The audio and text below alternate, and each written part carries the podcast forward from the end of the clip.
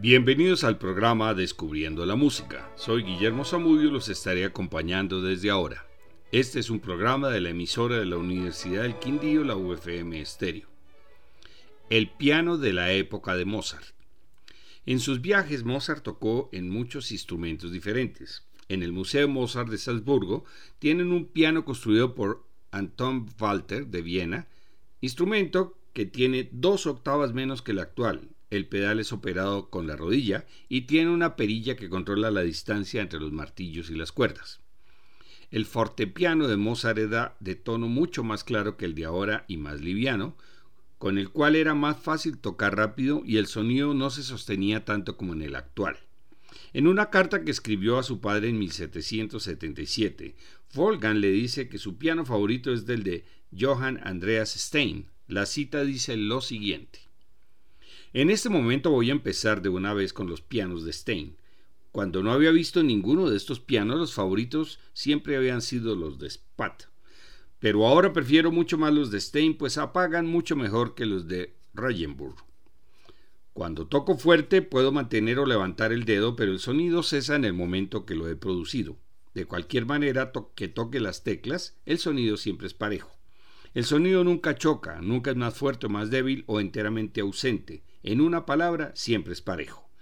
Es verdad que un pianoforte de este tipo no se consigue por menos de 300 gulden, pero la preocupación y la labor que Stein pone en su construcción no se puede pagar. Sus instrumentos tienen una espléndida ventaja sobre los otros, que están hechos con acción de escape. Solo un constructor entre 100 se preocupa por eso.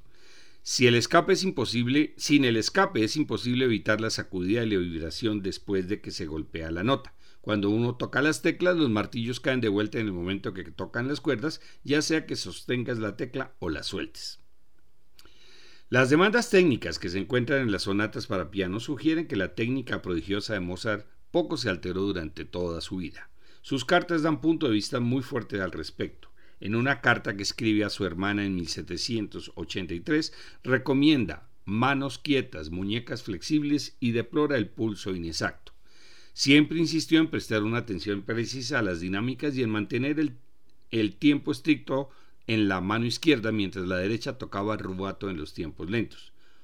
Rubato significa acelerar o desacelerar ligeramente el tempo de una pieza a discreción del solista y es muy utilizado en la música para piano. Las obras para piano solo de Mozart son 18 sonatas más la transcripción de una para violín y piano, 17 variaciones, dos fantasías y alrededor de 65 piezas de diferente estilo, para dos pianos o cuatro manos, cinco sonatas para un piano a cuatro manos y una sonata para dos pianos. La mayoría de la música para, piano solo de Mozart es muy tentadora para los profesores de piano, una línea melódica atractiva, un alcance de la mano factible para niños y se puede llegar a un resultado satisfactorio. Estas obras son consideradas engañosamente fáciles y en muchos casos sufren en manos de estudiantes inexpertos. Precisamente la sonata para piano número 16 en Do mayor, K545 de Mozart, es conocido como la sonata fácil o simple y es una de sus piezas más conocidas. Escuchemos el primer movimiento alegro, interpretado por el pianista y director argentino Daniel, Daniel Barenboim.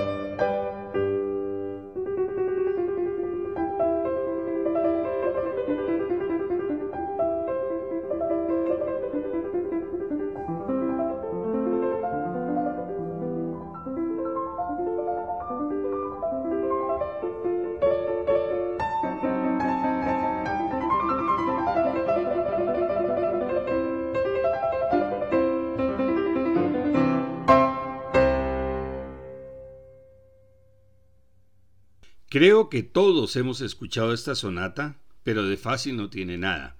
Mozart escribió sonatas a partir de los 18 años y a través de toda su vida como compositor. Todas sus sonatas tienen tres movimientos. La sonata para piano número 11 en La mayor, K331, tiene el tercer movimiento conocido como Marcha Turca y es una de las más célebres del compositor. Su primer movimiento es un andante gracioso con seis variaciones al más puro y flexible estilo mozartiano. El segundo movimiento es un amplio minueto que sigue y constituye el tiempo lento central.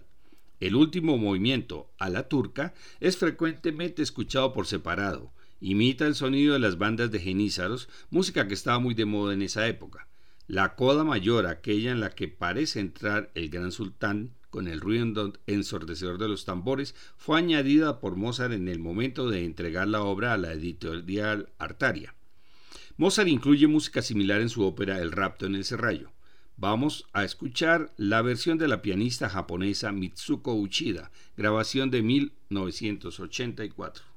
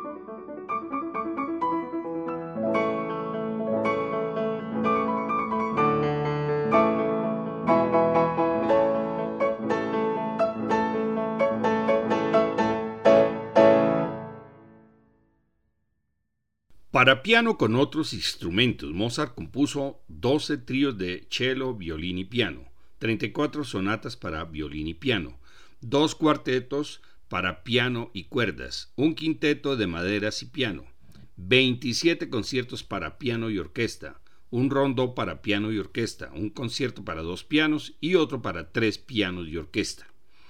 El grupo de conciertos para piano y las óperas son consideradas los más homogéneos de sus composiciones. Los conciertos para piano cubren también toda la vida del compositor. Se pueden establecer cuatro grupos.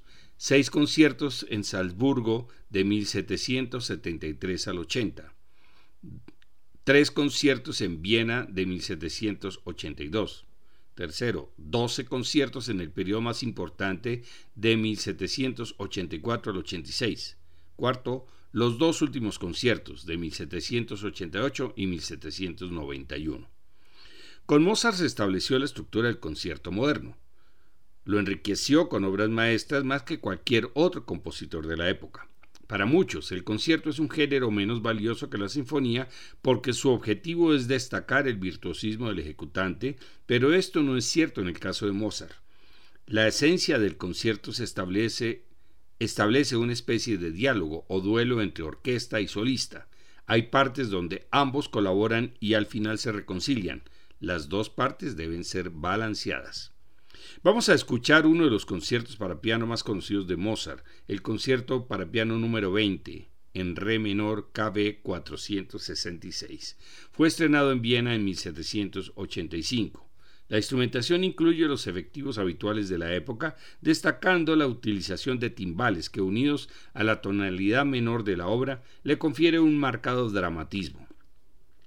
Se puede considerar que este concierto, el más dramático de la producción mozartiana, precede y desarrolla aspectos musicales y estéticos que posteriormente estarán presentes en su ópera Don Giovanni. Los tres movimientos del concierto llevan las siguientes indicaciones de tempo.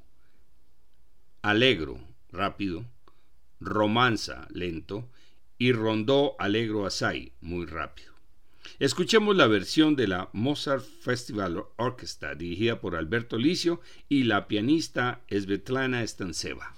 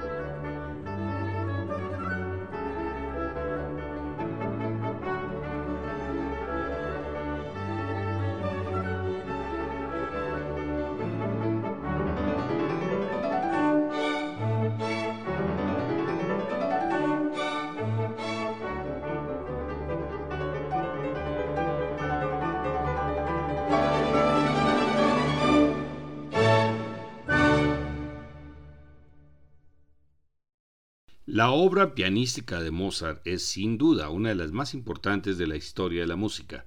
Sus obras son parte del repertorio de los pianistas de todo el mundo por su belleza y tiene gran preferencia del público. Su obra fue motivo de estudio e inspiración para muchos compositores contemporáneos y posteriores, como fueron Haydn, Beethoven o Chopin, por citar algunos, y no ha perdido su vigencia a través de más de dos siglos de existencia. En la segunda parte vamos a escuchar otro de los conciertos para piano más conocidos, el número 21 en Do mayor conocido como Elvira Madigan por la película sueca del mismo nombre, cuya banda sonora emplea el segundo movimiento con la misma orquesta y la solista Svetlana Stanseva. A continuación escucharemos uno de los cuartetos para cuerda y piano de Mozart, el número 1 en Sol menor KB 478, interpretado por el Amadeus Quartet y el pianista Clifford Corson. Todos estos programas están grabados en la página descubriendolamusica.co para que los puedan escuchar cuando quieran. El próximo programa será dedicado al Requiem de Mozart. Los esperamos. Gracias por su audiencia, buenas noches y felices sueños.